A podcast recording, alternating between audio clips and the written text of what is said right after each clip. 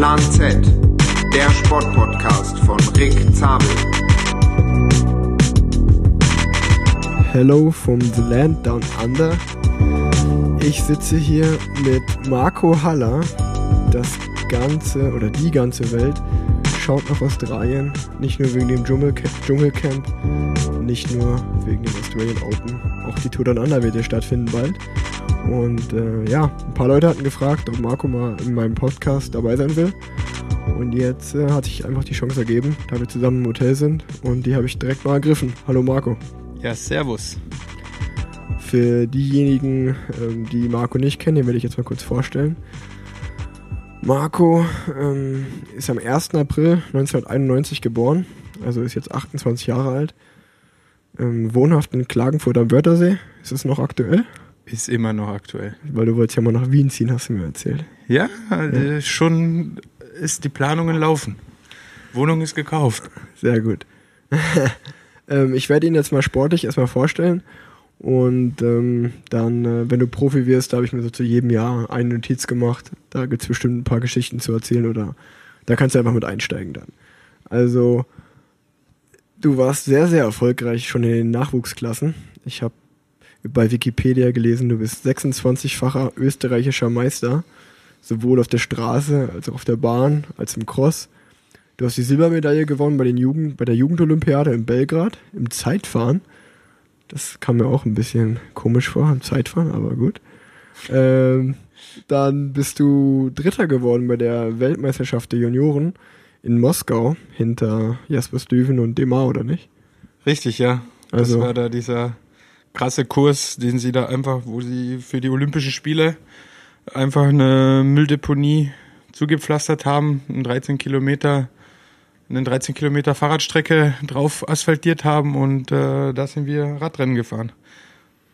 Ja, das, und das war schon mal auf jeden Fall der erste Paukenschlag in der Juniorenklasse. Und dann zwei Jahre später bei der Weltmeisterschaft der U23 im Straßenrennen in Kopenhagen bist du Fünfter geworden im Straßenrennen und bist dann Profi geworden schon mit äh, ja, sehr jungen Jahren. Bist, ja, Stimmt, also ich war da, glaube ich, 20 Jahre alt. Ähm, und da hat halt vieles ineinander gegriffen, aber für mich, glaube ich, war es sehr wichtig, dass damals Hans-Michael Holzer Katjuscha übernommen hat. Und äh, da bin nämlich nicht nur ich, sondern auch Rudi Selig, äh, der Vierter bei dieser WM geworden ist. Wir sind da beide als Neoprofi zu Katjuscha rübergewechselt. ja, ja, ich war ja Fünfter im Straßenrennen auch in Kopenhagen, aber bei der Juniorenklasse noch eine drunter. Ähm, aber ich bin auf jeden Fall auch mit 20 dann Profi geworden, auch nach zwei Jahren und 23. Also bis dahin ein ziemlich äh, ja, gleicher Weg, so kann man sagen. Auf jeden Fall bist du dann erstmal acht Jahre bei Katjuscha gefahren und äh, bist dann jetzt zur Saison 2020 zum Team Bahrain McLaren gewechselt. Und in den zwei Jahren in der U23 warst du im Team Tirol und Adria Mobil unterwegs. Ähm, ich habe mir jetzt einfach so mal deine ganzen Profi-Jahre hier aufgeschrieben und zu jedem Jahr so eine Notiz und da kannst du ja gerne was zu sagen dann. Es ging los dann 2012. Da kenne ich schon gleich eine gute Geschichte von dir in Katar. Die kannst du ja mal erzählen, wie dein, wie dein erstes Profirennen direkt lief. Ja, also angefangen hat's eigentlich richtig gut, weil also du bist ja selbst, glaube ich, äh, mehrmals Katar gefahren und äh, ich glaube, die gerade die Elternfahrer haben auch gerne den Jungen richtig Angst gemacht, weil es ja wirklich, äh, man ist da quasi mit den Messern zwischen den Zähnen gefahren, weil äh, spätestens bei Kilometer Null war Windkante. Und äh, ich bin halt voller Euphorie und Enthusiasmus in das Rennen gestartet und ich kann mich noch erinnern, dass ich bei der ersten Sprintwertung, ich glaube Adam Hansen oder so war alleine vorne, den hat man da mal rausfahren lassen und ich habe, glaube ich, den Sprint äh, hinten um die Zeitbonis vor Renshaw und Eisel oder so gewonnen. Und dachte mir, Alter, läuft, läuft. Und äh, dann sind wir irgendwie in ein Gegenwindstück abgebogen.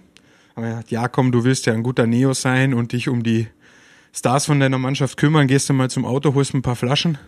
Habe ich das gemacht, aufgeladen, vorgefahren und äh, mit gefüllt 17 Flaschen unterm Trikot mal über ein schönes Katzenauge geballert, Lenker verloren und gleich mal Thor Hüschow, Balladen, Tyler und wie sie alle heißen, äh, vom Fahrrad geholt.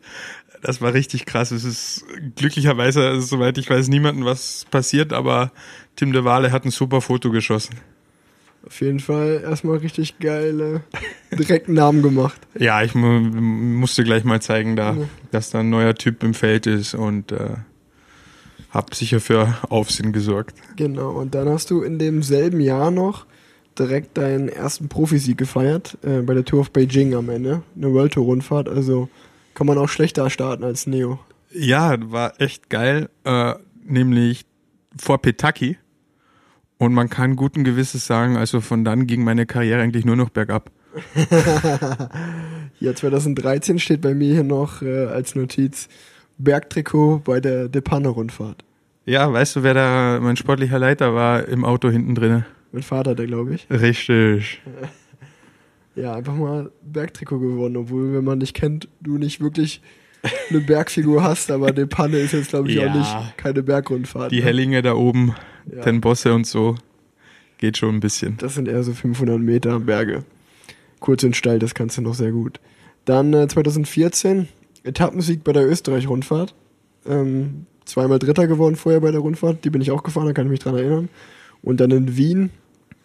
Die Etappe muss, konnte ich leider nicht mehr fahren, weil ich mit Fieber im Bett aufgewacht bin. Aber die in Wien hast du gewonnen. Das war auch eine spektakuläre Etappe. Ja, die war richtig krass. Also wir haben uns, so wie du gesagt hast, wir haben uns vor äh, auf den vorigen Etappen schon mit äh, Oscar Gatto und Lobato richtig gematcht. Ich glaube, dass Gatto beide gewonnen hat und Lobato, Lobato beides mal Zweiter und ich immer Dritter geworden bin. Und äh, in Wien hat dann strömender Regen eingesetzt. Also hat richtig runter, richtig runtergelassen und äh, ich habe dann volles Risiko gemacht und letzte Kurve da nicht mehr gebremst. Äh, und mit dem Schwung, ich glaube, da habe ich vor Gonieri gewonnen. War richtig wichtig für mich. Zu Hause Ja. zu gewinnen, immer geil. Glaube ich dir. Ja, ist auch eine schöne Rundfahrt. Äh, Etappensieg Österreich liest sich auf jeden Fall gut. Gerade natürlich als Ösi. Ähm, dann kam das Jahr 2015. Ich glaube so, was man jetzt so von den reinen Erfolgen sagen kann, die beste Saison deiner Karriere bisher. Nicht nur die Gesamtwertung bei der Tour des Fjords gewonnen, was ja schon mal echt krass ist, eine, ja, eine komplette Rundfahrt zu gewinnen. Du bist außerdem noch österreichischer Meister geworden in dem Jahr und bist deine erste Tour de France gefahren. Also da lief's in dem Jahr. Da lief's richtig gut. Ich bin auch die, die Klassiker vorher, die liefen auch schon gut und, und ganz allgemein hatte Katjuscha eigentlich das beste Jahr, möchte ich sagen, oder bin ich mir eigentlich sicher, dass es das beste Jahr von Katjuscha war, weil mit Alexander Christoph damals als Kapitän haben wir, glaube ich, gefühlt, oder nicht gefühlt, sondern ich glaube wirklich, ich bin mir jetzt nicht ganz sicher, die Cycling-Nerds werden mich dann ausbessern, aber ich glaube, der hat 20 Rennen bei 80 Starts oder so gewonnen, also quasi jedes vierte Rennen. Und das war echt eine Wahnsinnsstatistik. Und da war eben Flandern, Rundfahrt, Ploé und das Ganze mit dabei. Sanremo leider Zweiter. Und ja, so wie du sagst, Fjord hätte er natürlich auch gewinnen können und sollen. Und das war eigentlich alles schon vorbereitet, weil der hatte, glaube ich, schon zwei oder drei Etappensiege. Aber wie das oft so bei kleineren Rennen ist, wenn man nur zu sechs am Start steht, war es halt übelst schwer, das Rennen zu kontrollieren. Und dann bin ich da mit einer Spitzengruppe oder mit einer Gruppe mal weggerollt und äh, am Ende haben wir gesagt, gut, wir, wir, wir setzen auf meine Karte und das war ganz, ganz spannend, weil da habe ich mich richtig mit äh, Søren Krag Andersen gematcht. Und ich glaube, er hatte eigentlich am letzten Tag noch gelb und ich hätte die Etappe gewinnen müssen und er dürfte nicht in die Zeitbonis fahren. Und ich hatte die Hose komplett voll von dem Sprint. Also ich wollte es nicht auf den Sprint ankommen lassen und dann sind wir am letzten Berg mit Daryl Impe und Borsenhagen weggefahren und Sven Biström, Sven-Erik Biström war noch mit dabei und dann sind wir zu viert angekommen, aber ich habe den Jungs gleich gesagt, also Borsenhagen und Impe, dass ich mich im Sprint nicht einmische, aber bitte guckt, dass wir da ins Ziel kommen und dann haben wir, glaube ich, ein paar 10, 12 Sekunden, keine Ahnung, ins Ziel gerettet und so ging sich der Gesamtsieg aus. Sehr geil, sehr geil. Ja, auch österreichischer Meister in dem Jahr geworden. Ist ja auch immer was ganz Besonderes, Meister von seinem, äh, von seinem Land zu sein. Ja, keine Frage, weil man trägt halt das Trikot ein ganzes Jahr und äh, so wie du es vorhin schon gesagt hast, es war dann auch das Debüt bei der Tour de France und äh, mit dem rot-weiß-roten Streifen dann äh, nach Frankreich zu kommen, war halt wirklich was ganz Besonderes und äh, Ich habe das Glück, dass ich das, das Canyon noch abstauben konnte, weil die haben ein richtig geiles äh, Rad gemacht damals mit, mit Sonderlackierung und allem und das äh, hat jetzt zu Hause natürlich seinen Ehrenplatz. Ja, und dann auch die erste Tour de France gefahren. Wie, wie war das auf einmal so bei dem Rennen am Start zu stehen, wo eigentlich alle von träumen, da mal dabei zu sein? Genau, da brauche ich dir ja nichts erzählen. Also Tour de France ist ja wahrscheinlich der Grund, warum wir alle Rad fahren. Und äh, war, war super cool, obwohl der Einstand gar nicht so einfach war. Ich kann mich erinnern, die ist in Utrecht gestartet, es war übelst heiß. Und äh, das Zeitfahren, es, war, es wurde mit einem Zeitfahren gestartet und dann eine Etappe äh, nach Seeland rauf, also richtig windig. Und ich wieder tierisch nervös und alles und auf einmal kriege ich nach dem Zeitfahren schon Fieber. Nach der ersten Etappe, da habe ich mir gedacht, ja super, Alter, stell dir vor, du musst da jetzt nach Hause. Aber das war Gott sei Dank nur so ein kleiner Virus oder was, was weiß ich. Äh, ich bin zwar die Seeland-Etappe bin ich richtig an der Geige gehangen, aber dann habe ich mich nochmal äh, erholt, obwohl es dann am dritten Tag oder vierten Tag, keine Ahnung, dritter, vierter Tag, wir sind zur Mauer von Hui gefahren. Ich glaube, die Etappe gewinnt Puritus sogar. Und wir haben uns vorher, also jeder, der bei YouTube Tour de France 2015 eingibt, äh, kriegt als erstes diesen Sturz da, äh, ah ja, diesen Riesensturz, diesen ja. Sturz da beschrieben, wo ich mir das Dreiecksbein im, im Handgelenk äh, gebrochen habe. Das war echt krass. Also leicht war mein Einstand nicht bei dem Tourdebüt, aber ich habe es bis nach Paris geschafft und äh, äh, Rodriguez hat zwei Etappen gewonnen, also die, die Ausbeute für Katjuscha war nicht so schlecht. Ja, also auf jeden Fall Respekt ey, mit dem Virus am Anfang und dann noch gebrochenes Handgelenk, ne? Da ähm, zu Ende zu fahren da braucht es schon viel. Dann äh, im Jahr 2016 warst du wieder bei der Tour de France dabei. Da ähm, stehen jetzt nicht allzu viele persönliche Erfolge, aber das hat einfach was damit zu tun, dass Alexander Christoph im Team war und du einfach der Anfahrer von ihm warst, somit einen super wichtigen Job hattest und Christoph ja auch in den Jahren wirklich äh, sehr, sehr vieles abgeräumt hat. Und ihr da auf jeden Fall der rote, der rote K-Zug hinten mit dem großen K drauf, kann ich mich noch dran erinnern, dass ihr uns da regelmäßig, oder was heißt ihr, ähm, oder was heißt mich, äh, ich bin einfach hab versucht, irgendwie dran zu bleiben, äh, aber dass ihr da immer die Sprints gut von vorne genommen habt. War, war das das Jahr, glaube ich, wo Murkoff, Guarnieri, ich, genau. da hatten wir am Papier, glaube ich, wirklich eines der besten Leadouts ja. von der ganzen World Show und, und, und da ist echt einiges auch hängen geblieben, haben wir auch ein paar Dinge abgeschossen, aber ja, für mich persönlich war es eine durchschnittlich gute Saison wahrscheinlich, ja. ja. Dann äh, kam das Jahr 2017. Das war auch das erste Jahr, wo wir Teamkollegen äh, gewesen sind. Da bin ich zu Katjuscha gekommen. Du bist nicht nur eine dritte Tour de France gefahren, sondern auch die Vuelta am Ende des Jahres. Also das erste Mal zwei Grand Tours in einem Jahr.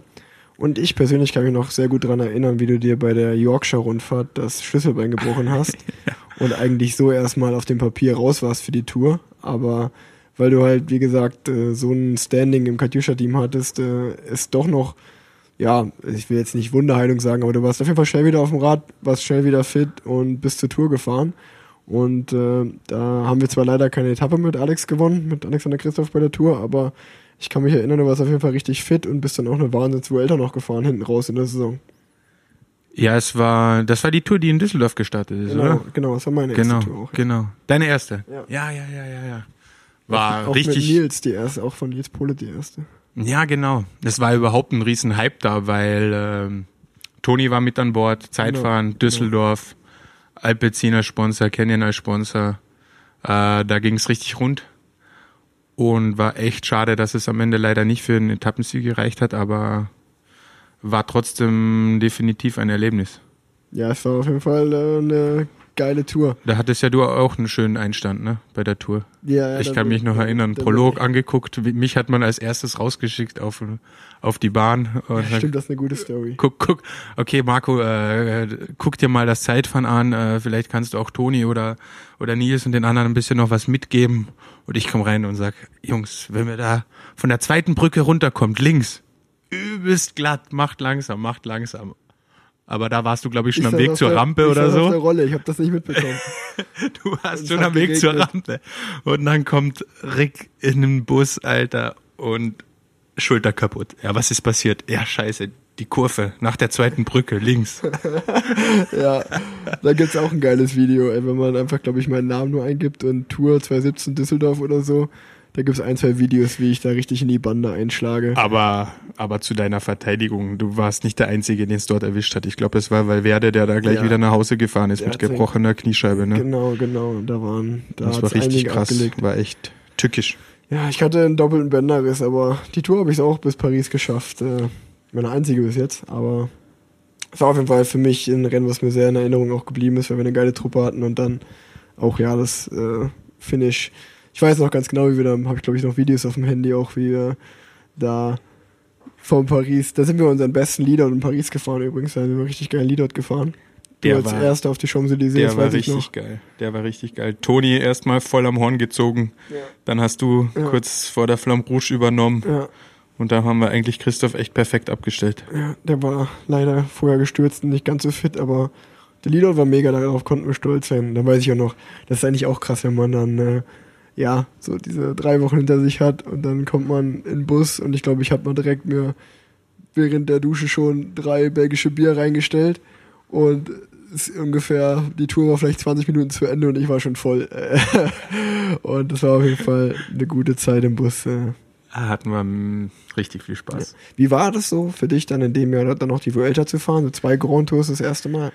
Ähm, es ging, es ging aber deshalb, glaube ich, weil ich, ihr seid ja alle nach Kalifornien und so noch gefahren, äh, geflogen nach den, nach den Klassikern und ich hatte eben Schlüsselbeinbruch und war eben zu Hause auf Reha, bin dann auch noch zu uns in Ostia, zu Hansi Friedl nach Bayern gefahren und äh, die haben mich alle wieder fit gemacht und äh, du hast dann einfach weniger Renntage und im Kopf war ich dann einfach noch ein bisschen frischer und äh, ich wollte die Form halt nicht nicht verschwenden, weil ich bin aus der Tour eigentlich mit richtig guter Form rausgekommen und äh, ja, der Zug hat sich dann bezahlt gemacht, denn äh, ich denke, ich war doch äh, gar nicht so unwichtig bei der Vuelta für Zakarin, weil äh, der hatte da ordentlich Unterstützung gebraucht, auch im, auch im Flachen und so eben. Und zack, hatte die, die Vuelta noch am, noch am Podium beendet. Und das war definitiv auch mal was Spannendes, da jetzt drei Wochen eigentlich nur für einen Klassementfahrer unterwegs zu sein. Hat mir auf jeden Fall tierisch Spaß gemacht. Und äh, ich denke, wenn, wenn die äh, Renntage nicht zu viel sind, dann gehen zwei Grand Tours schon. Ja. Dann äh, kommt das Jahr 2018. Ging eigentlich noch echt ganz gut los. Bist Zweiter geworden auf einer Etappe ähm, bei der Dubai-Rundfahrt. Ganz knapp hinter Viviani. Auch eine, Und ganz knapp vor Zabel. ja, auch eine legendäre Etappe. Und vor Kittel, ey. Da gab's richtig Stress nach der Etappe. Alter, da, da hatten wir. Was haben wir? Zweiter, Vierter, Fünfter oder so im Sprint. Aber ich, ich, wenn ich mir das Ding noch zehnmal anschaue, wir haben nichts falsch gemacht. Eigentlich alles richtig. Weil es knallt halt voll in der letzten Kurve und wir sind noch zu fünft. Ja, was willst du machen? Du fährst einen langen Sprint. Im besten Fall gewinnen wir und werden Dritter und im schlechtesten Fall fährt halt noch einer vorbei und das war eben Viviani und deshalb bin ich Zweiter geworden. Klar, äh, Marcel war da der außer Cornelia, keine Frage, aber äh, da ist halt was eingetroffen, was man einfach nicht vorhersehen kann und deshalb haben wir eigentlich meines Erachtens richtig gut äh, äh, reagiert, aber es gab dann halt ein paar Diskussionen. Ja, sah halt auf dem Papier einfach ein bisschen blöd aus, aber ich glaube, wie du sagst, jeder, der sich das Video anguckt, äh, Buhani schießt da innen in die Kurve rein, räumt alles links von uns ab, wir waren halt rechts von ihm hat richtig Und- geknallt. und dann waren wir auf einmal noch zu fünf, zu sechs und äh, ich drehe mich um, sehe Jampi Drucker hinter mir und dich am Hinterrad und weiß, okay, ich fahre einfach mal los und du warst eigentlich wirklich bis einen Meter vor der Linie vorne und dann kam halt Viviane wie ein Blitz von hinten. Der war circa 17 km/h schneller als ich, glaube ich. Ja, und äh, naja, so war das. Äh, dann eigentlich auch bist du alle Klassiker gefahren, sehr, sehr gut. Wolltest dich ganz normal auf die Tour wieder vorbereiten und dann weiß ich noch, ich habe das so mitbekommen damals, äh, unser Trainer Robert Pawlowski, liebe Grüße auch an den. Ich komme vom Training nach Hause und äh, wir haben, glaube ich, telefoniert und über die Einheit geredet. Und ich habe aber gemerkt, dass irgendwas war, das war ganz aufgelöst. So. Und dann habe ich gedacht, was, ist denn los hier? Und da hat er mir so gesagt, ja, eigentlich wollte ich ja gar nicht sagen und so, aber Marco hatte einen schweren Sturz im Training und das sieht nicht so gut aus. Der ist direkt ins Krankenhaus, äh, muss äh, operiert werden. Und das war gleichzeitig eigentlich auch äh, fast schon dein aus für die Saison 2018. Du bist ganz am Ende im Oktober noch die Tour auf Guangxi gefahren, aber hast dir auf jeden Fall richtig äh, ja, das Knie da zerschossen in dem Autounfall. Oder du warst auf dem Rad und dich hat einfach jemand vom Rad geholt. Da will ich aber später nochmal mit dir ein bisschen ausführlicher drüber sprechen. Von daher gibt's da so zu dem Jahr nicht mehr zu sagen. Und dann kam das Jahr 2019, der letztes Jahr bei Katjuscha, gleichzeitig so ein bisschen so ein Comeback-Jahr. Und äh, das war auf jeden Fall mal wieder nach 2015 äh, für dich persönlich auch einfach ein richtig geiles Jahr, was ich so von außen beurteilen kann. Du gewinnst einfach mal direkt die Break Bakerit-Serie am Anfang der Saison, ein Rennen und die Gesamtwertung. Jeder, der die kennt in Australien, weiß, dass es auch ein sehr, sehr hohes Standing hat. Ähm, und bist allgemein einfach ein super, super Jahr gefahren. Gerade nach der Verletzung. Fährst auch wieder zwei Grand Tours, fährst den Giro d'Italia, fährst deine vierte Tour de France. Und deine Klassikersaison ist vor allen Dingen beeindruckt, beeindruckend gewesen. Ich habe mir mir aufgeschrieben, 17. bei meiner Sanremo, 19. beim E3-Preis, 7. im Schelde-Preis, 16. bei Paris-Roubaix und 9. in Frankfurt. Und da muss man ja noch zu sagen, dass du bei den Rennen nicht der Leader warst, sondern eigentlich äh, in helfender Rolle unterwegs für Nils Polet und dann trotzdem noch die Ergebnisse geholt hast. Also das war auf jeden Fall äh, ja ein richtig gutes Jahr wieder für dich, gerade nach der Verletzung. Nein, ich, ich glaube auch, dass es äh, eigentlich genauso oder ich war genauso stark wie 2015, denke ich, aber ähm, du weißt es selbst am besten und jeder, der mal in der World Tour gefahren ist, was es heißt, äh, Top 20 bei einem Monument oder einem Klassiker zu, zu fahren, es äh, klingt jetzt natürlich nicht wahnsinnig aufregend, aber gerade die, äh, die Konstanz, dass ich da halt bei, bei, bei vielen mit dabei war, war, war schön zu sehen. Aber ich, ich lasse das immer drauf zurückkommen, dass der Kopf einfach frisch war, weil ich eben mehr als ein halbes Jahr oder ein halbes Jahr 2018 gefehlt habe und dann einfach nochmal ja, die Passion für den Radsport nochmal neu aufgekommen ist. Und äh, das hat einfach nochmal gezeigt, wie wichtig, wie wichtig einfach ein, ja, wie wichtig ein frischer Kopf ist, um gute Leistungen zu bringen und nochmal zu kapieren, was man für ein Privileg eigentlich hat, da World Tour zu fahren und die ganzen großen Rennen zu fahren. Und äh, ja, die, die Ergebnisse waren ganz ordentlich und mit Nils haben wir ja richtige Top-Ergebnisse einfangen können. War definitiv ein gutes Frühjahr. Mega gut. Hm, ja, dann habe ich mir noch weiter geht natürlich die Liste nicht. 2020 kommt es noch. Da sitzen wir jetzt gerade hier in Australien. Ähm, was ich mir auf jeden Fall noch so allgemeine Notizen gemacht habe, steht erstmal ja alle Grand Tours bis jetzt zu Ende gefahren. Das ist ja auf jeden Fall auch eine sehr gute Statistik. Ähm, dann acht Jahre bei Katjuscha Alpecin unterwegs gewesen oder Katjuscha und die letzten drei Jahre dann Katjuscha Alpecin. Ähm, unter anderem mit Alexander Christoph gefahren oder für ihn mit Marcel Kittel, mit Sakarin, mit Rodriguez. Äh, war, denke ich, auf jeden Fall eine, eine sehr, sehr coole Zeit. Und äh, wie schwer ist es dir jetzt gefallen, das Team zu verlassen? Ich meine, klar, das Team hat irgendwie aufgehört, aber trotzdem, äh, wie schwer ist es so, nach acht Jahren da einen neuen Weg zu gehen? Ja, es lässt sich ja sowieso nicht vermeiden, äh, dass sich Teams über solche Laufbahnen äh, teilweise verändern. Und das war eben auch bei Katjuscha der Fall. Und äh, ich habe in meiner Zeit quasi, so wie du gesagt hast, ich war acht Jahre bei dem Team und habe äh, drei verschiedene General Manager gehabt. Also allein das äh, beweist ja schon, dass das Team definitiv nicht gleich war. Aber es hat sich äh, eben in den letzten Jahren einfach, äh, aus welchen Gründen auch immer, so entwickelt, dass die, die Maschinerie nicht mehr so gut lief. Und für mich war dann eigentlich im Frühjahr schon klar, dass äh, die Zeichen eher auf Abschied stehen.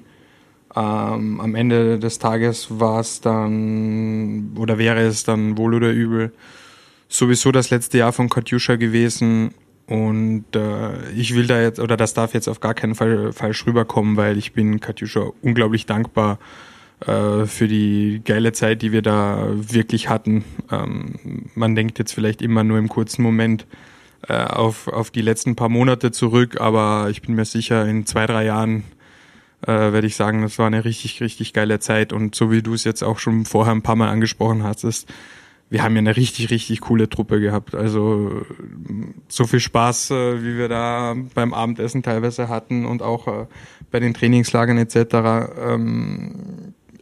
Lässt den Sport schon äh, um vieles einfacher werden für uns. Und ich denke sehr, sehr gerne daran zurück. Aber auf der anderen Seite sage ich auch am Ende, wollen wir Radrennen gewinnen. Das ist es am Ende mit Katjuscha leider nicht mehr so häufig gewonnen und ich hoffe, äh, gelungen. Und ich hoffe, äh, mit dem neuen Outfit, wo ich jetzt unterwegs bin, wird sich das wieder ein bisschen anhäufen. Mal gucken. Ja, sicherlich, so ein Wechsel oder so ein frischer Wind ist ja auch ganz oft nochmal beflügelt. Ähm, auch nochmal zu absch abschließend so zu Katjuscha zu sagen, kann man auf jeden Fall sagen, dass du ja auch, glaube ich, so der Dienstälteste warst dann die letzten Jahre. Ähm, der einzige, der, oder ich glaube einer von zwei, wer war es noch? Spielak. Spielak, genau. Spielak kam auch 2012, genau. Der hat auch mittlerweile aber aufgehört, also warst du sozusagen neben Simon Spielak der Dienstälteste im Team und hattest auf jeden Fall deswegen auch ein riesen Standing äh, in dem Team, äh, fast schon, ja, du warst eigentlich immer unser Kapitän der Route im Rennen und äh, ich denke, das ist auf jeden Fall eine sehr, sehr gute Erfahrung und es war krass, so auch von außen das mit anzuschauen, wie du dich in diesem Team entwickelt hast. Ähm, jetzt kommt der Wechsel nach Bahrain McLaren. Ähm, weißt du schon so ein bisschen, was deine Rolle sein wird äh, in dem Team? Bis jetzt warst du ja mehr immer so der Anfahrer oder im Sprint. Hattest gerade schon mal angesprochen, auch mal für Sakarin äh, in supportender Rolle bei einer Grand Tour unterwegs. Wie sieht's aus da bei dir? Genau, also äh, du hast gesagt, das Standing bei Katjuscha war gut, aber jetzt äh, bei Bahrain McLaren wird natürlich, äh, sind sind die Karten wieder neu gemischt und alles fängt bei Null an. Also da muss ich erst wieder zeigen und beweisen, was ich kann und was ich wert bin und äh, meine Fähigkeiten und mich etablieren. Und äh, es wird nicht zwingendermaßen alles nur auf Leadout rauslauf, rauslaufen. Wir haben ja zwar mit Cavendish und Bauhaus zwei Sprinter, aber äh, es ist durchaus möglich, dass meine Rolle eher in Richtung, äh, ich nenne es jetzt mal Bodyguard für die Klassementfahrer geht, äh, beziehungsweise da halt äh, derjenige sein könnte und eventuell werde, der da halt der Erste ist, der, der mal fahren muss und, und, und die Jungs ein bisschen da auch bei, bei Crosswind oder was auch immer bei den Grontos hoffentlich äh, unterstützt. Aber natürlich muss ich mich äh, für Grontos hier erstmal qualifizieren und äh, sie haben mich jetzt mal nach Australien geschickt, war auch mein eigener Wunsch, weil ich das Rennen ziemlich cool und entspannt finde und ich gerne früh in die Saison gestartet bin. Und äh, aber ich nehme es jetzt mal locker Rennen für Rennen. Unser Teamboss kommt hier auch an, also wird sich auch gleich selbst wieder ein Bild davon machen und äh, wir werden mal sehen, wo die Reise hingeht, teamintern. Ja, ich denke, ich mache mir da bei dir keine Sorgen. Du warst immer auf jeden Fall ein Teamkollegen, den man, wo man sich gefreut hat, wenn man das Roster angeschaut hat, der wenn du auch auf der Liste standest mit einem zusammen, weil du einfach ein guter Teamkollege bist und man auf dich zählen kann, da bin ich mir sicher, das wird auch bei dem neuen Team wieder sehr, sehr gut klappen. Ähm, jetzt fragen sich sicherlich viele von außen, McLaren. So, ist ja erstmal ein großer Name, auch von der Formel 1, geil. Ähm, kannst du so ein bisschen was dazu erzählen, wie, was für einen Einfluss die aufs Team nehmen äh, oder allgemein, wie das so war. Ich habe gesehen, ihr wart äh, in der Offseason mal auch drüben in England und habt äh, ja wart ein paar Tage bei dem Zentrum. Genau, wir waren im Oktober, also gleich nach der Saison haben wir uns in Woking äh, am Rande Londons getroffen und waren da eingeladen, äh, das ganze Team, also Fahrer und Betreuer, ins äh, Headquarter von McLaren. Und es ist wirklich total krass gewesen. Wenn man dort ankommt, hat man gefühlt, man fährt da zu James Bond ins MI6. äh, weil äh, dort ist es irgendwie verboten, äh, höher zu bauen als die Bäume oder so. Irgendwie hat man das mir erzählt. Also du darfst da keine Hochhäuser oder was weiß ich immer hinstellen und äh, war denen aber egal, weil die haben einfach unter die Erde gebaut. Das ist echt krass, was dort abgeht. Und wir waren da auf einem Wochenende, wo auch gerade ein Grand Prix lief, in äh, der Grand Prix von Mexiko, glaube ich. Und das heißt, äh, Simulator und das Ganze war richtig voll im Einsatz, äh, also der ganze Technologiesektor, weil die eben Tests für, für das parallel laufende Rennen in Mexiko gemacht haben, war echt spannend. Und ich meine, du wirst mir bestätigen, der Radsport entwickelt sich jetzt immer mehr in, in Hightech, in die Hightech-Richtung, Technologie, also äh, die, jede Schaltung ist schon elektronisch, äh, jeder, jedes Rad hat einen Powermeter dran. Ähm, was früher an Zeit an Höhentrainingslager verbracht worden ist, passiert jetzt auch noch im Windtunnel etc. etc.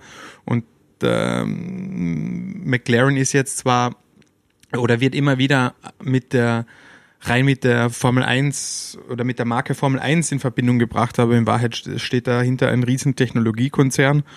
Und äh, gerade auf dem Aspekt äh, wollen sie in, äh, im, im Radsport auch äh, ja, einen Schritt nach vorne machen und im Radsport da eben mit ein paar, wie, wie man so schön immer sagt, out of the box thinking äh, nach vorne helfen. Und dass das ein ganz interessanter Schritt ist, äh, hat sich ja insofern schon bewiesen, als dass äh, auch Ineos und jetzt ihr mit Israel noch äh, äh, Formel 1 Teams mit an Bord geholt haben. Und ich denke, es wird wirklich spannend, was die Zukunft da bringt, aber konkrete Sachen bleibt mir natürlich auch verwehrt, weil ich bin ja schließlich nur ein Fahrer.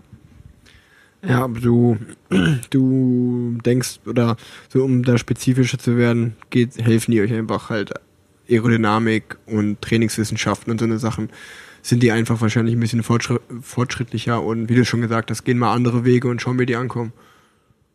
Genau, genau. Also äh, erstens mal hast du den Vorteil, dass du äh, einen Windtunnel quasi hast, der mehr oder weniger dem Team jetzt gehört.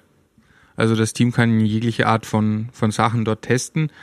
Aber da geht's auch um, um, um, ganz, um ganz andere Sachen. Man, man kann sich, die können analysieren, äh, wie sich äh, zum Beispiel die, die Reibung der Kette, bei welchen Gängen auch immer, was, was macht mehr Sinn? Größere, größere Kassetten, größere Kettenblätter oder kleinere, der Drivetrain Sachen, so Sachen ja genau, also Sachen, die können wir uns jetzt gar nicht vorstellen, beziehungsweise ich bin auch so ein Fahrertyp, der sich keine großen Gedanken drüber macht, ja, weil wenn man mir halt eine 172,5 Kurbel dran macht, dann fahre ich 172,5. Ja. Und äh, wenn die jetzt äh, mir sagen, du, äh, ich brauche einen negativen Vorbau, dann fahre ich halt einen negativen Vorbau mit einem normalen Lenker und halt kein Aero-Cockpit. Also ich, ich, ich, ich mache mich da nicht verrückt, aber weil ich einfach die Energie auch nicht damit verschwenden will, weil das absolut nicht mein Spezialgebiet ist. Aber gerade dazu ist, oder gerade daher ist es eigentlich ziemlich cool für mich, dass da eben mit McLaren ein Partner mit an Bord ist, der sich ja, genau ja, über diese ja. Dinge dann Gedanken macht und mir hoffentlich dann das beste Material zukommen lässt. Genau. Ja, was du gerade schon ein bisschen angesprochen hattest, war so, dass sich irgendwie jetzt so ein Trend abzeichnet, dass sich Radsportteams mit äh, Formel 1 Teams Partnerschaften bilden oder andersrum, wie auch immer. Ähm, und wir mussten heute beim Frühstück ehrlich gesagt ein bisschen lachen, weil äh, ja, Ineos, so ungefähr das beste Team der Welt, äh, arbeitet mit Mercedes AMG zusammen. Bahrain Merida auch auf jeden Fall im oberen Mittelfeld äh, dabei, äh, oder jetzt Bahrain McLaren. McLaren auch in der Formel 1 so das vierte Team, so wie ich schätze. Und Israel Startup Nation kommt jetzt sozusagen von unten rein, also würde ich auch erst jetzt mal ranking-technisch weiter unten ein, einstufen und wir machen eine Partnerschaft mit Williams, die regelmäßig letzter gerade werden in der Formel 1, glaube ich. Da mussten wir auf jeden Fall lachen, aber um ehrlich zu sein, ist, glaube ich, diese Partnerschaft zwischen Israel und Williams auch ein bisschen symbolischer. Das ist einfach unser Teamchef Sylvan Adams, der dann einen israelischen Testfahrer, glaube ich, unterstützt, damit der Testfahrer für das Team wird. Und viel mehr ist das, glaube ich, nicht. Also nicht, dass ich wüsste bis jetzt außer dass die ein Logo auf ihr Auto machen und da eine Pressemitteilung gemacht wurde, ähm, kann ich mir nicht vorstellen, dass es da eine tiefsinnigere Partnerschaft gibt. Außer man kriegt vielleicht mal Tickets fürs Formel 1 Rennen, das wäre natürlich cool. Ähm, naja, zurück zu dir. Ähm, neue Teamkollegen, neues Team. Wie wurdest du aufgenommen? Hast du Spaß? Äh, wer hat dich beeindruckt? Paar Eindrücke. Ähm, es ist noch ziemlich äh, es sind noch sehr wenige Eindrücke, beziehungsweise in sehr kurzer Zeit sehr viele. Also das klingt jetzt erstmal doof, aber wir waren eben nur eine Nacht in London, also zwei volle Tage. Und das Programm, kannst du dir vorstellen, war vollgepackt bis oben hin. Und auch unser Trainingslager in Kroatien war auf äh, vier Tage netto runtergekattet. Also da ging es richtig zur Sache.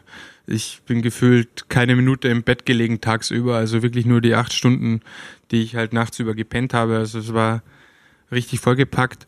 aber natürlich äh, kommt man mit den mit den mit den Jungs äh, beim Training trotzdem ins Gespräch. Aber ich bin jetzt schon acht Jahre in der World Tour unterwegs. Äh, Heino, Sibi, Phil, die die Jungs kennt man ja sowieso, weil man zwischen also während den Rennen auch immer wieder mal quatscht. Äh, Kev kenne ich selber auch schon besser persönlich, weil der auch immer bei mir in der Ecke oder was heißt immer ein paar Mal bei mir in der Ecke Urlaub gemacht hat und äh, auch vom Staff, äh, wir haben Mechaniker, Masseure, die ich früher bei Katjuscha schon hatte. Also es ist jetzt nicht alles neu. Und ähm, der Rest ist einfach, bis jetzt gibt's natürlich gar nichts Negatives zu erzählen und keine negativen Eindrücke. Es ist alles noch total aufregend und äh, neu und frisch und deshalb äh, ja, freue ich mich jetzt auch gleich mit dem ersten Rennen hier zu sein mit der Truppe und äh, freue mich auf weitere neue Eindrücke. Mega gut. Mega gut. Ja, ich freue mich auch, das anzugucken von außen. Dann äh, Rückblick. Hatten wir gerade schon mal kurz drüber gesprochen, die Verletzung 2018. Wie ist der Unfall passiert und wie war das so für dich, für die Leute, die das jetzt gar nicht mitbekommen haben?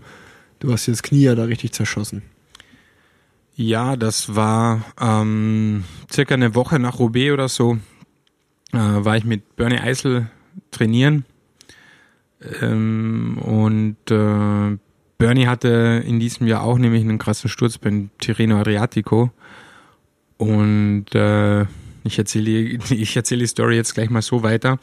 Ähm, beim Training kam es dann eben zu dem Vorfall, dass wir ähm, auf einer Straße, der Hauptstraße, die leicht fallen ging, mit, mit knapp 50 Sachen unterwegs waren und ein Auto rechts kommt, am Vorrangschild stehen bleibt und äh, kurz bevor wir eben dabei sind, die Kreuzung zu queren oder einfach auf der Vorrangstraße eben weiterzufahren, der muss eben durch uns durchgeguckt haben, fährt er an und fährt quasi raus und nimmt uns wieder die Vorfahrt und zieht uns dann im letzten Moment eben doch und steigt wieder voll auf die Eisen. Und äh, ich war eben innen fahren, Bernie kommt vorne um Zentimeter wirklich vorbei und äh, ich ging voll in die Eisen, äh, mir explodiert, glaube ich, das Hinterrad und äh, schlitter so ein bisschen und äh, knall eben voll mit dem linken Knie ins Auto.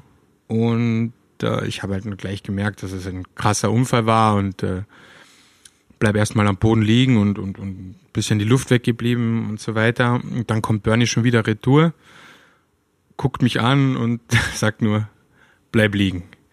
Und dann ich mir, okay, und dann habe ich nur gehört oder gemerkt, wie er eben, wie er gleich gesagt hat, Kniescheibe, also und äh, wie ich dann später festgestellt habe, war es ein offener, offener Bruch. Also man hat wohl alles gesehen, weil äh, die Narbe, die man jetzt am Knie sieht, genau das war auch, war auch tatsächlich offen. Das waren äh, 36 Stiche. Und das Glück, was wir da eigentlich hatten, war, dass es Bernie nicht erwischt hat, weil jetzt gerade hat ja Bernie seinen äh, Rücktritt vom professionellen Radsport eben bekannt gegeben und der hatte ja äh, richtig Glück, weil als ich dann von der OP aufgewacht bin, habe ich am nächsten Tag Bernie angerufen, sage ich, Bernie, was ist los? Äh, wie geht's oder was ist mit dir? Und sagt er, hey, er liegt auch im Krankenhaus. Dann denke ich mir, Alter, habe ich was verpasst? Du hast das Auto verfehlt. Ja, aber der Kopf, der Kopf. Und Bernie hatte da eben das, das krasse Hämatom äh, Gehirn, ne? Genau, im, im, im, im Schädel. Und ich das Knie, also da war wirklich, war nicht, war keine so coole Zeit. Ja, glaube ich dir. Ähm, ja, war auf jeden Fall eine richtig krasse Knieverletzung. Es war auch dann so von außen, als ein Teamkollege war, lange nicht klar, ähm, wann kommst du zurück, kommst du überhaupt zurück. Äh, und ja, hat ja auch wirklich lange gedauert, so wie ich es von außen mitbekommen habe, sah es am Anfang gar nicht so gut aus und dann aber auf einmal doch. Also das hast du schnell Fortschritte gemacht. Aber zum Beispiel dein Knorpel im Knie ist ja komplett kaputt. Also du hast mal gesagt, joggen kannst du wahrscheinlich nie wieder. Ähm, ja. Genau. Nee, also das Problem war, dass eben das kein klassischer Kniescheibenbruch war, sondern die war wirklich zersplittert. Ich habe nach wie vor zwei Schrauben drin, die da äh, Vierteile zusammenhalten. Und äh, so wie du gesagt hast, auch der Knorpel ist ordentlich in Mitleidenschaft gezogen worden, was mich halt richtig anpisst, weil ich leidenschaftlich gern Fußball gespielt habe. Und äh, jetzt sind wir kurz unterbrochen worden. Ist nicht schlimm. André, André Greipel kommt gerade ins Zimmer rein. Ist sozusagen unser erster Live-Podcast oder mein erster Live-Podcast. Der erste Live-Podcast. Ja, weil jetzt Ja, man Gast muss, also für die, für die Podcast-Zuhörer muss man sich das jetzt mal vorstellen. Äh, Rick Zabel hat ja ein komplettes Tonstudio mit nach Australien geschleppt. ähm, das, das Equipment ist da, übernimmt da ziemlich das, circa das halbe Zimmer mit ein. Eigentlich wäre jetzt cool, noch so ein drittes Mikrofon zu, zu haben, oder? Ja, dann könnte rüber. man, dann, dann, dann könnte man den, den anderen nochmal zuschalten. Ich reich dann rüber, aber André muss, glaube ich, schon wieder los. Hier der, der King Busy, von busy. Adelaide, der King von Adelaide ist busy. Ah, der muss zur Massage, sagt er. Ähm, na gut, äh, Wo war ich stehen geblieben? ja, ich hab keine Kniescheibe, die- Kniescheibe kaputt. Kniescheibe kaputt und äh, ja, das Problem war, dass die erste Operation auch daneben ging. Ähm, und als ich dann mit der Reha zu Hause äh, anfangen wollte, ähm, haben die Gott sei Dank nochmal ein CT gemacht und gemerkt, dass da eben also noch ein Splitter drin vergessen worden ist und die Kniescheibe nicht gerade zusammengeschraubt worden ist. Das heißt, nach zwei Wochen dürfte ich gleich nochmal unter das Messer. Dann wurde das eben korrigiert. Ähm, dann hat man bei der zweiten OP festgestellt, dass äh, auf der Schraube, die entfernt worden ist und eine neue eingesetzt wurde, äh, Keime drauf sind. Das heißt, man hat mich gleich mal auf äh, eine Antibiotikakur gesetzt für einen Monat. Und äh, ja, dann war eh schon alles egal irgendwie. Dann haben wir auch in späterer Folge mal gesagt, komm, jetzt holen wir auch die Platte vom Schlüsselbein rauf. Das war dann Operation Nummer drei. Und äh, voller Eifer wollte ich dann eben zurück wieder ins Peloton und äh, habe mir dann gleich mal eine Blinddarmentzündung abgeholt. Das war dann Operation Nummer vier. ja, also wirklich ein absolut schwarzes Jahr 2018, ey. Absolute, absolute Scheiße. Ähm, Ich hatte dir die Aufgabe gegeben, dir drei Stories so m, für die Folge zu überlegen. Ich weiß gar nicht, ob du jetzt drei hast. Wenn nicht, kann ich schon mit der ersten anfangen. Äh, Das ist eigentlich eine Frage an dich, aber ist ja an sich auch eine Story. Weißt du noch, wie wir uns kennengelernt haben das erste Mal? Das erste Mal. Das fragst du immer, ne? Das hätte ich mir äh, eigentlich vorher schon überlegen können. Bestimmt auf Malle. Warst du da bei Rabobank? Sind wir auf Mallorca gefahren? War das das erste Mal, dass wir uns kennengelernt haben? Ich wusste es nämlich auch nicht mehr ganz genau und ich musste auch, ich glaube, es war, als mein Papa Sprinttrainer, sportlicher Ja, ja, Leiter, ja, was ja. auch immer war. Das war eh 2012? 2012, 2013. Mit Ja, Rudi genau. Selig zusammen auf jeden Fall. Da, Ja, genau. Ich glaube, da das war auf ihr- Malle. Da war ihr zum Waffelessen, glaube ich, nach dem Training Ja, eingeladen oder so. Alter. Bei meinen Eltern, ja.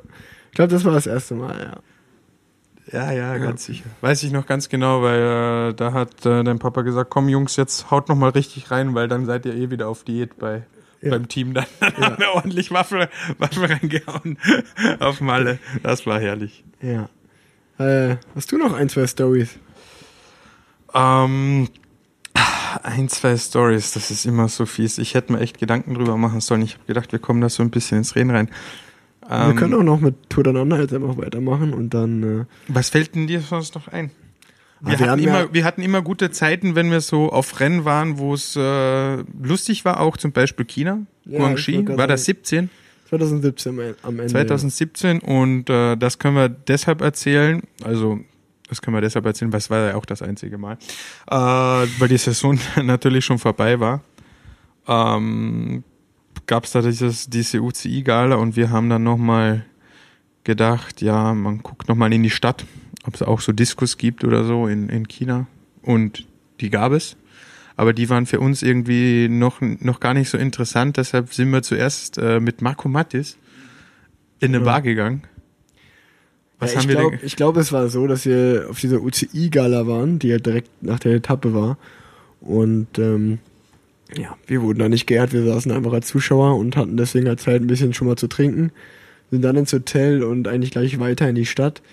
Es war aber erst irgendwie 8, 9 Uhr. Und dann haben wir halt in der Disco drin gestanden da und es war halt nichts los. Und dann haben wir gesagt, okay, äh, lass uns mal wieder rausgehen. Und dann war die Stimmung gerade im Abfallen und dann kam irgendjemand von uns drei auf die wahnsinnig gute Idee, okay, wir müssen uns jetzt richtig einen reinlöten, die Saison ist vorbei, das muss gefeiert werden. Weil äh, sonst, sonst gehe ich jetzt ins Bett so. Und dann haben wir uns, glaube ich, einfach eine Whiskyflasche gekauft. Die billigste Whiskyflasche und sechs Dosen und Cola sechs oder Dosen so. Cola und haben die mal zu dritt geleert. Fritten dazu gegessen. Genau, und dann, dann sind wir, glaube ich, noch in ein oder zwei Bars hängen geblieben und dann waren wir richtig gut drauf und haben bis sechs, Aber sieben Uhr weiter mich noch- gefeiert. Ich kann mich noch genau erinnern, weil das war die eine Bar, wo nichts mehr los war. Da sind wir, glaube ich, ohne Scheiß zu dritt drin gesessen. Und da gab's aber vorher Live-Musik oder so, weil da stand noch eben die kleine Bühne. Ah, ja, stimmt, ja. Da stand noch die kleine Bühne mit äh, äh, dem Mikrofon. Mikrofon. und das war auch ein. Und, und du warst da gerade auf dem Christian Steifen äh, Trip. und dann haben wir dort äh, vor, le vor leerer Kulisse äh, Christian Steifen, ich fühle mich Disco performt. Ja, auf jeden Fall ein sehr guter Song, wer den nicht kennt, ich fühle mich Disco.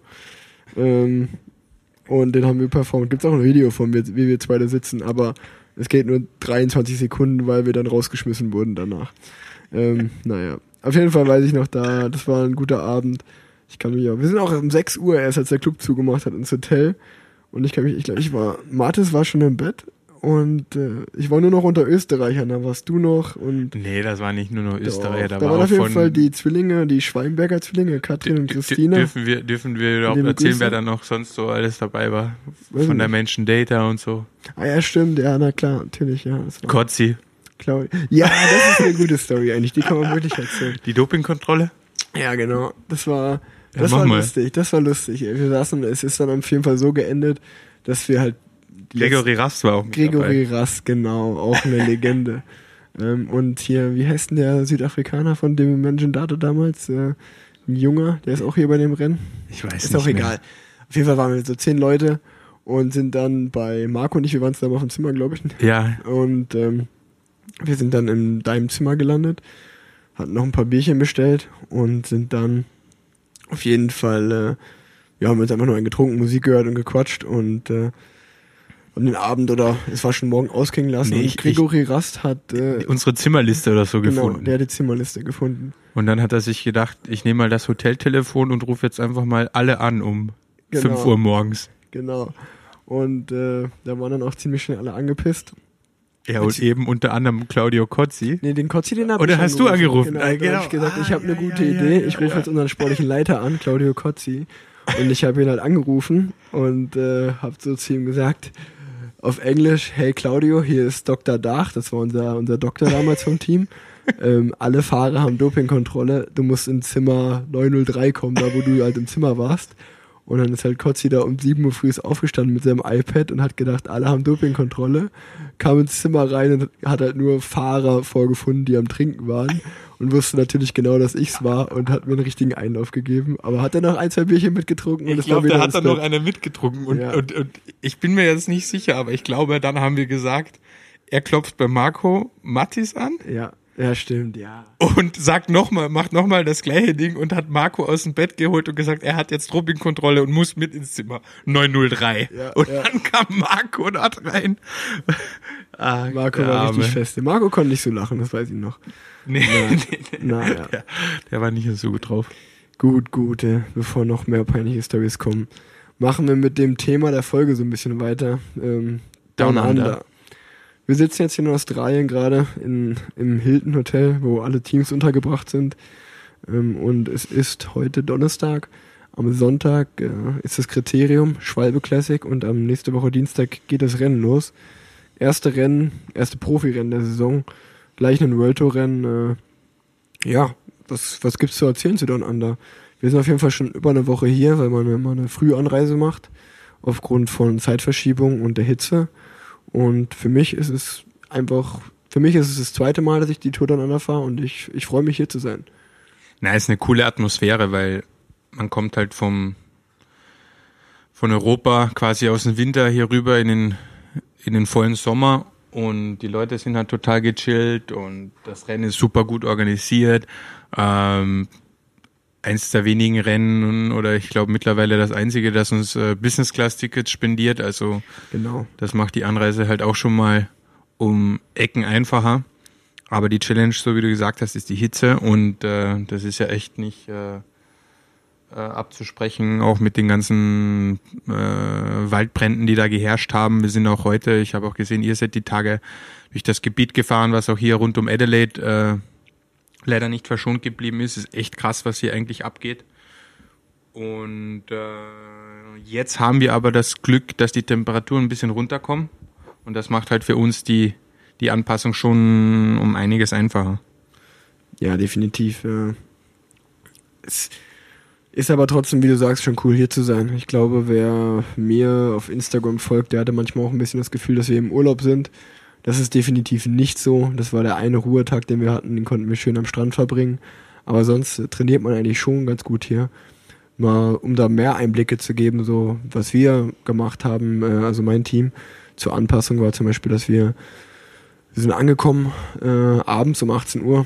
Den Abend ist man natürlich relativ früh ins Bett gegangen und die erste Nacht kann man eigentlich immer noch ganz gut schlafen, weil man einfach kaputt von der Reise ist. Obwohl es Business Class war, was natürlich sehr schön war, habe ich die Nacht eigentlich ganz gut noch geschlafen, so von, von zwölf bis um halb vier und dann mal eine Stunde wach gelegen, aber dann weiter gepennt bis um halb zehn, also richtig lange. Und dann sind wir zwei Stunden easy gefahren, einfach nur zum Strand und äh, Beine fallen lassen. Und dann auch abends nochmal eine Stunde, also zweimal am Tag trainiert, um so ein bisschen über den Tag zu kommen. Ähm, sind dann die zweite Nacht, die ist immer die schwierigste. Da habe ich zum Beispiel nur drei Stunden geschlafen und äh, da gibt es auf jeden Fall eine sehr lustige Story von André, weil der einfach nicht eine einzige Minute da geschlafen hat. ja, die, die habt ihr mir ja schon beim Kaffee erzählt. Also ist ja wirklich, ist immer wieder trifft es einen, der da wirklich überhaupt nicht zurechtkommt mit dem, mit dem Jetlag und äh, das diesmal ist es schon bei Andrea. Das war Wahnsinn, ey. Ich weiß nur, ich bin auch erst um zwölf eingeschlafen. Drei Stunden, um drei Uhr muss ich dann halt aufs, äh, aufs Klo pinkeln und bin wach geworden. Guck rüber und der war an seinem Handy. Ich so, pennst du nicht? Und er so, ja, ich habe noch nicht eine Minute geschlafen. Dann habe ich gesagt, ja, ich bin jetzt auch wach. Wollen wir erstmal eine Runde FIFA zocken? Dann haben wir erstmal eine Runde Playstation gespielt. Vielleicht so eine halbe Stunde. Haben dann nochmal versucht, eine Stunde zu schlafen, hat aber nicht geklappt dann haben wir eigentlich auch aufgegeben und sind dann um 5 Uhr aufgestanden und durch, es war ein Sonntagmorgen, äh, ja, einem frühen Sonntagmorgen halt durch Adelaide spaziert. Umso besser haben wir dann die dritte Nacht geschlafen und dann waren wir eigentlich auch in der Zeit, weil das war ein sehr, sehr langer Tag, nach der, nach in der man fast gar nicht geschlafen hat. Wir sind dann am zweiten Tag drei Stunden gefahren, auch noch easy, am dritten Tag dann vier Stunden, dann Ruhetag. Und äh, ja, jetzt trainieren wir schon richtig. Jetzt sind wir zwei Tage in Folge fünf Stunden gefahren. Ähm, man schaut sich halt einfach die Strecken an, weil das Schöne an dem Rennen ist auch, dass man eigentlich alles so rund um Adelaide fährt, dass man sich schon im Training die ganzen Strecken angucken kann. Ist echt äh, super gut. Und ähm, zum Rennen an sich selber, es sind sechs Etappen, es sind eigentlich für alle was dabei, sowohl für Sprinter als auch für Klassikerfahrer und natürlich auch ein, zwei Berge zum Schluss für die Bergfahrer. Aber es ist schon eine schwerere Edition dieses Jahr, weil wir haben mit äh, Willanga und Paracombi zwei Bergankünfte und äh, wird, wird sicher nicht so einfach. Ich glaube nur zwei, zwei Sprints, die, die uns vielleicht äh, entgegenkommen, weil die Sterling-Etappe ist halt nichts für reine Sprinter. Außer du bist richtig fit. Ja, auf jeden Fall. Also die erste Etappe wird, glaube ich, sicher ein Sprint. Sterling ist ja kein, kein Sprint für Sprinter. Das ist ein, da musste schon ein halber Bergfahrer sein. Ähm, genau, wie du sagst, zwei Bergankünfte. Und ähm, ich kann nur sagen, äh, ich glaube, bis die Folge rauskommt, dann, äh, die ist noch nicht ganz raus, aber wir haben uns gestern die Etappe nach Murray Bridge angeguckt. Und äh, ich glaube, da wird 80 Kilometer Anschlagkante sein. Da ist es so offen. Ist das die Richtung Victor Haber raus oder ist das nee, wieder eine nee, andere? das ist äh, eine andere. Also Ui. das ist die Etappe nach, Para, nach Paracombi und wir haben erst gesagt, wir erzählen es keinem, haben dann aber aufs Drama gesehen, dass sowohl auch Quickstep als auch schon andere Alle Teams, die sich angeguckt haben. Von daher ist es kein Geheimnis mehr. Und die ist wirklich krass, weil da fährst du ein, zwei Mal über so Hügel rüber und dann ist oben alles offen und so Kante. Und ich kann nur sagen, wir sind jetzt gestern, es war hier in Adelaide, war es nicht windig. Und wir hatten die letzten 23 Kilometer zum Ziel Gegenwind und haben eine Stunde gebraucht, weil der Wind so stark war. Wir sind halt wirklich 23er Schnitt gefahren im Gegenwind es war, da war schon richtig windig. Also ich glaube, es wird auf jeden Fall ein hartes Rennen und muss schon fit sein. Hört sich nach Spaß an. Ja, und ähm, was ich noch, ich habe mir auf jeden Fall eine Notiz gemacht hier. Ähm, Down Under war mein erstes Profirennen damals, 2014. Und damals war ich wirklich 20 Jahre alt, mit Abstand der Jüngste. Und sonst war ich hier nur mit der Kettle Evans Truppe. Kettle Evans wollte die Rundfahrt gewinnen. hatte seine ganzen Bergfahrer als Helfer dabei und die waren alle so 35 äh, oder älter und dementsprechend war ich in nicht einer allzu lustigen Gruppe meines Empfindens. Und äh, ich war auch sehr, sehr seriös und war super nervös, weil es mein erstes Rennen ist. Und ich kann jetzt nur sagen, mit André, der die Rundfahrt super oft gefahren ist, mit dem bin ich auf dem Zimmer. Ich habe zu ihm gesagt, ich habe nach zwei Tagen, glaube ich, schon mehr von Adelaide gesehen und habe nach zwei Tagen schon mehr Spaß gehabt als in den ganzen zwei Wochen 2014. Das ist wirklich eine ganz, ganz andere Erfahrung und nach 2014 wollte ich auch nicht mehr hierhin zurückkommen und alle haben immer gesagt, boah, da Australien ist doch so geil, was hast du dagegen? Und ich konnte es gar nicht verstehen und jetzt bin ich hier und muss sagen, es ist echt cool. Also ich habe wieder, wir haben mich nochmal fast neu so in das Rennen verliebt, ist echt cool. Ging mir, ging mir genauso, ich war nämlich auch 2014 da. 2014 sind wir nämlich gemeinsam hier gefahren. Aber es war auch tierisch heiß 2014, glaube Ja, ich. es war echt kein Spaß und also du hattest einfach null Chance gegen die Australier und jene, die halt schon früher hier hingekommen sind und da waren wir echt nur Passagier.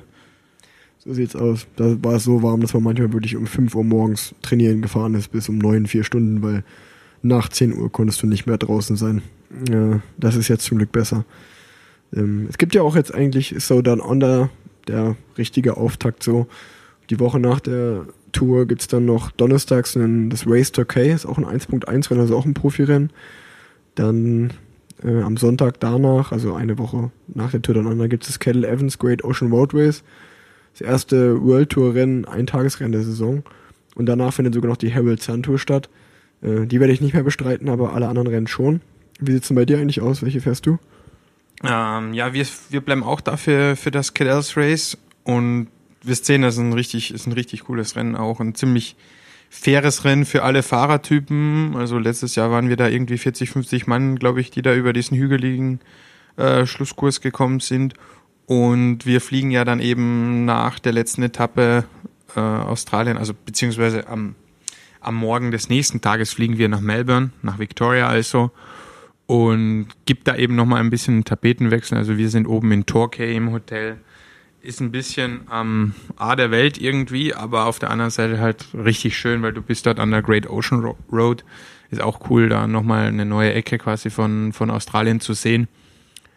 Und ähm, ja, sind noch zwei schöne Rennen, glaube ich, die da auf uns warten. Und äh, aber nach dem Cadels Race geht's dann auch für mich wieder nach Hause. Ja, für mich auch. Kein Evans Rennen bin ich 2016 schon mal gefahren, aber es war noch kein, kein äh, World Tour Rennen. Aber ja, diese Great Ocean Road ist wirklich äh, auf jeden Fall eins, eine der schönsten Straßen, die man so mit dem Rad fahren kann, äh, was halt die Kulisse angeht. Ähm, ja, man ist aber lange weg, muss man schon sagen. Äh, liebe Grüße an meine Freundin Leonie, die ver vermisst mich sehen, süchtig zu Hause. Die findet den Trip gar nicht so cool von zu Hause zuzuschauen. Aber ja, so ist das Leben halt manchmal. Ähm, hier sind auf jeden Fall viele, viele deutsche Fahrer in, in dem Rennen dabei. Also ich habe immer nochmal aufgeschrieben, Simon Geschke, Marco Mattes, Florian Stork, Max Kanter, André Greipel, Juri Hollmann, äh, Jonas Rutsch, Roger Kluge, Michael Schwarzmann und meine Wenigkeit. Und äh, ich glaube, das wird ganz cool für die deutschen Fans dazu zu gucken. Und für mich ist es natürlich gut, auch mal den einen oder anderen Podcast noch aufzunehmen. Ähm, Marco wird jetzt der Erste, der rauskommt. Und ihr könnt mir gerne schreiben, ob ihr nochmal Bock habt, wenn ihr noch so gern dabei hättet. Ich habe heute in der Lobby noch Jens Vogt gesehen. Den habe ich direkt abgefangen und gefragt, weil ich glaube, Vogt der könnte auch noch sehr viele lustige Stories erzählen. Das wäre geil. Ähm, und jetzt nochmal so zum Tour dann Under Thema abschließend. Äh, was denkst du? Wer gewinnt die Rundfahrt? Ich glaube Richie Port. Also ich, für mein Gefühl haben die, die Veranstalter einfach mit der zusätzlichen Bergankunft nach Paracombi wollen die da dem Daryl Impey ein bisschen den Wind aus den Segeln nehmen.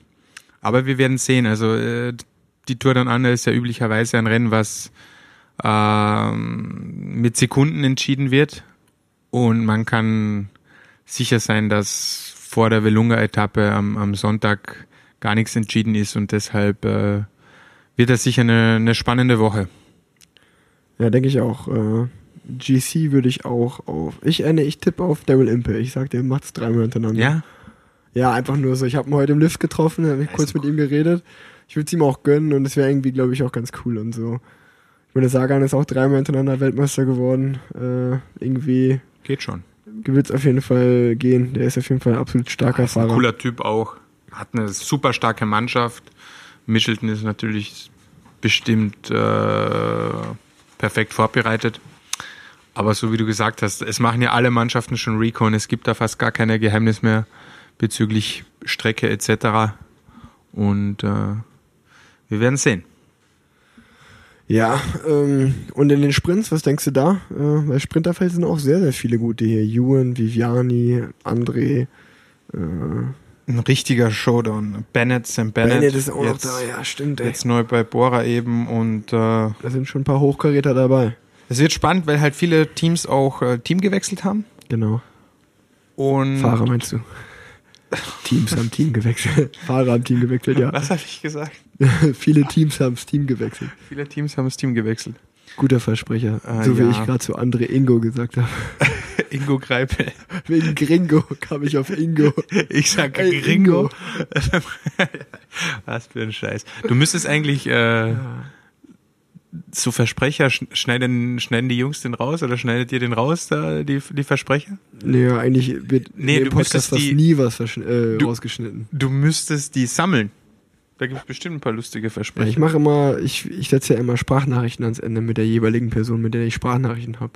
Weil wir eine lustige Sprachnachricht hatten, dann kommt die immer, das ist immer so das Ende des Podcasts. Ah, ja? Ja, das ganz, da sind auch mal viele lustige dabei eigentlich. Bei dir ist bestimmt irgendwas mit meine Fresse. Das ist nämlich, das kann ich mich dran erinnern, das sagst du sehr, sehr gerne. ähm, ja.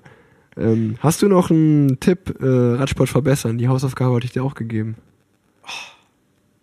Wenn nicht, habe ich auch notfalls eine aufgeschrieben. Na, weißt du, was ich mir, was mir echt ein bisschen Sorgen bereitet und ich glaube, das ist gar nicht so cool, wenn ich das jetzt erzähle, aber ich mache es trotzdem, weil es fühlt sich immer so an, als egal was man halt so an Tipps rausbringt, es passiert irgendwie nichts da oben. Es sind so viele Organisationen da oben am, am Lenkrad oder wie, wie auch immer man das jetzt nennen möchte.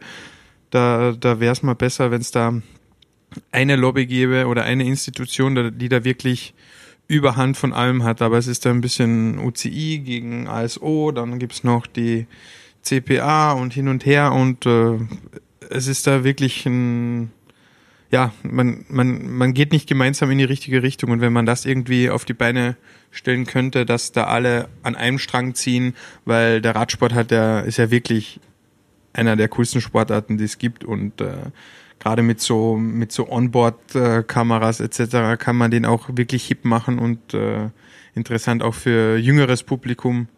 Und da gibt's Action ohne Ende eigentlich und das muss man einfach nur ein bisschen äh, ja, an die Zuschauer eben bringen. Und da schließt sich vielleicht gerade wieder der Kreis, weil gerade so Technologiefirmen wie eben McLaren oder so könnten das eben schön aufbereiten, weil jeder hat schon mal ein Formel-1-Rennen geguckt und was da alles an Daten eingeblendet werden, äh, ob die jetzt Echtzeit sind oder nicht, also zum, oder zumindest eben zeitverzögert und auch äh, mit äh, mal ins Teamauto zu schalten, dass man, dass man da ein bisschen Eindruck bekommt, äh, hätte man bestimmt viele Möglichkeiten, den, den Radsport, so eine Live-Übertragung noch besser aufzubereiten und ich glaube, das wird dem Radsport eigentlich auch gut tun. Ja, da hast du auf jeden Fall recht. Ja, wir haben auf jeden Fall richtig coole äh, Tipps schon gehabt oder zum Radsport verbessern. Auch manchmal so ein bisschen out of the box. Ich bekomme auch immer von euch draußen welche, auch gerne weiter welche schicken. Unter anderem war zum Beispiel schon äh, ja, Kameras für GoPettos, dass man mal sieht, was da abgeht. Äh, oder auch, äh, das ist immer noch mein Lieblings, äh, mein Lieblings Radsport verbessern Tipp. Äh, es gibt Bergzeitfahren. Warum gibt es nicht Bergabzeitfahren auch als Disziplin? Einfach um zu sehen, wer der beste äh, Abfahrer ist.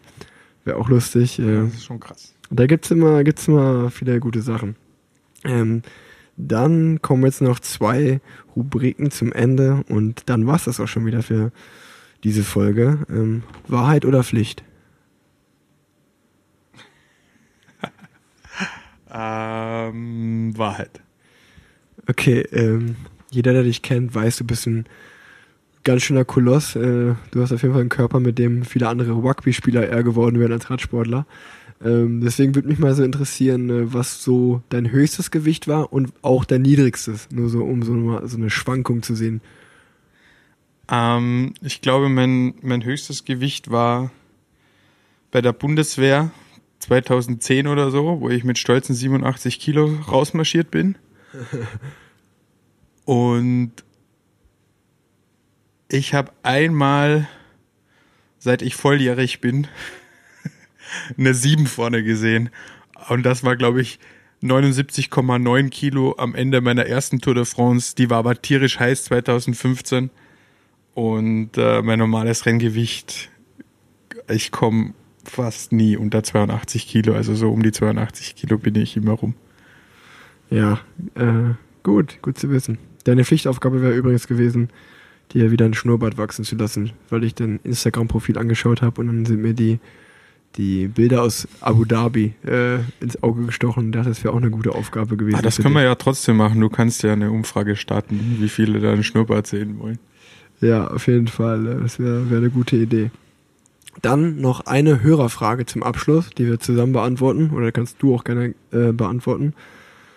Ähm, die für diese Folge ist, ich lese einfach die ganze Nach äh, Nachricht vor. Super interessanter Podcast. Ich höre immer gespannt zu. Eine Frage, die mich interessieren würde. Wie ist deine Herangehensweise beim Training im Fitnessstudio? Machst du das immer oder nur zu bestimmten Zeiten und zu welchem Zweck? Nur Stabi oder auch Beine? Und macht es überhaupt Sinn, gleichzeitig Rad zu fahren und ins Fitti zu gehen? Beste Grüße, Roman. Kannst du Äh, gerne anfangen. Bei mir ist das so, dass sich bei mir jetzt auch mit dem Knie die Situation total geändert hat, weil äh, Beinpresse, Kniebeugen, das Ganze ist sowieso Geschichte. Aber ich war sowieso immer ein Typ, der, der wenig im Fitnessstudio war und äh, ja, mehr spezifisch am Rad, auch eher so stehende Starts oder mal K3, wie man das so schön nennt, am Berg mit einem dicken Gang solche Sachen eben gemacht habe. Das Einzige, was ich schon mache, ist gerade über die Wintermonate November, Dezember auch mal äh, zu meinen Physios zu Hause zu gehen und äh, ein bisschen an der Rumpfstabi zu arbeiten, weil man da eben doch immer so eher drauf hängt auf seinem Rad. Also tut man seinem Rücken auch mal was Gutes, wenn man wenn man da ein bisschen was trainiert. Aber ansonsten eben nicht so der klassische Sprinter, der da Gewichte rum Gewichte rumschubst und äh, bin auch eigentlich kein Fan vom Fitnessstudio. Ja, ähm, ich, äh, es ist immer sehr lustig, wie unterschiedlich da auch die, die Radsportler sind. Zum Beispiel, ich glaube, mein Vater war in seiner ganzen Karriere, hat er kein Fitnessstudio von innen gesehen. Ist einfach nur Rad gefahren und hat ja auch sehr gut funktioniert.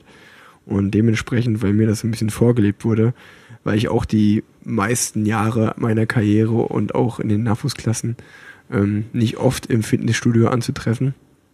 Aber ich muss sagen, seitdem ich in Köln wohne und ich äh, über Nils den Arne Grisgovia kennengelernt habe, das ist da der unter anderem der Trainer von den Kölner Haien und von der deutschen Basketballnationalmannschaft, der halt einfach sein Personal Training Studio einen Kilometer nur von mir zu Hause weg hat. Ähm, habe ich echt, mache ich echt mehr und fühle mich auch gut damit. Also, um mal hier nochmal auf die Frage genau zurückzukommen. Äh, also ich bin, jetzt ein gutes Beispiel ist, diesen Winter, ich hatte ja sehr früh meine Saison beendet ähm, und habe dann eigentlich ab September angefangen, wirklich spezifisch wieder anzufangen mit Radtraining plus Krafttraining. Sprich so zweimal die Woche ähm, war ich schon richtig im Kraftstudio. Dann auch äh, volles Ballett, also Beinpresse, Kniebeuge, Kreuzheben und halt ein bisschen Bauch, bisschen Rücken, ein bisschen Arme trainiert, Oberkörper. Und ich muss sagen, äh, ich, wenn man irgendwann mal so an den Punkt kommt, wo man gefühlt fitter wird, macht es auch echt Spaß. Und äh, ich gehe richtig gerne mit. Und ich habe mir jetzt auch mal als Ziel gesetzt, das auch in der Saison durchzumachen, weil normalerweise sieht so ein Radsport-Krafttraining so aus, dass man halt von Oktober bis Januar dreimal im Monat geht und dann sagt man, boah, wieder einen krassen Winter hinter mir im Krafttraining und äh, dann geht man wieder die ganze Saison nicht. Ich will da ein bisschen dranbleiben. Ich will jetzt gar nicht sagen, dass mich das als einen besseren Radfahrer macht, aber ich merke einfach Veränderungen an meiner Haltung und äh, dass ich halt ja diese ganzen Muskeln, wie du auch gesagt hast, diese Stabi-Muskeln, ähm, dass die besser sind. Ähm, und äh, ich muss auch sagen, dass mein Peak im Sprint sich dadurch ein bisschen verbessert hat. Ähm, und deswegen, äh, da trainiere ich natürlich ordentlich nach einem Trainingsplan. Das macht schon sehr viel Spaß auch. Und äh, ja, ich glaube schon, ich kenne einige, die das, das ganzjährig machen und damit gut fahren. Ähm, natürlich in der Saison mehr Stabi als nur Fitnessstudio, aber trotzdem noch ein bisschen Fitnessstudio. Und auch ähm, zu den Trainingseinheiten an sich ist es da meistens so, dass ich morgens ins Fitnessstudio gegangen bin oder nachmittags und ähm, dann halt zwei Einheiten an einem Tag gemacht habe, also auch noch eine Radeinheit. Aber die Radeinheit war nie länger als zwei Stunden und einfach nur kullern, einfach nur ein bisschen locker fahren. Ich hoffe, das konnte ich ganz gut beantworten. Und äh, danke für die Folge, Marco. Danke für deine Zeit. Ich hoffe, die Wir Leute. haben ja eh nichts Besseres zu tun hier, Rick. Das stimmt, wir hängen nur rum. ja, ich hoffe, äh, ihr hattet Spaß beim Zuhören. Ähm, Nee, war lustig. und äh, ja, ihr konntet Marco besser kennenlernen. Die Deutschen werden dich jetzt besser kennenlernen. Wer dir noch nicht bei Insta folgt oder wo auch immer, folgen, Marco Haller. Und äh, damit war es das von meiner Seite aus. Das war Hakumala und Sick Radl. Ciao. Servus.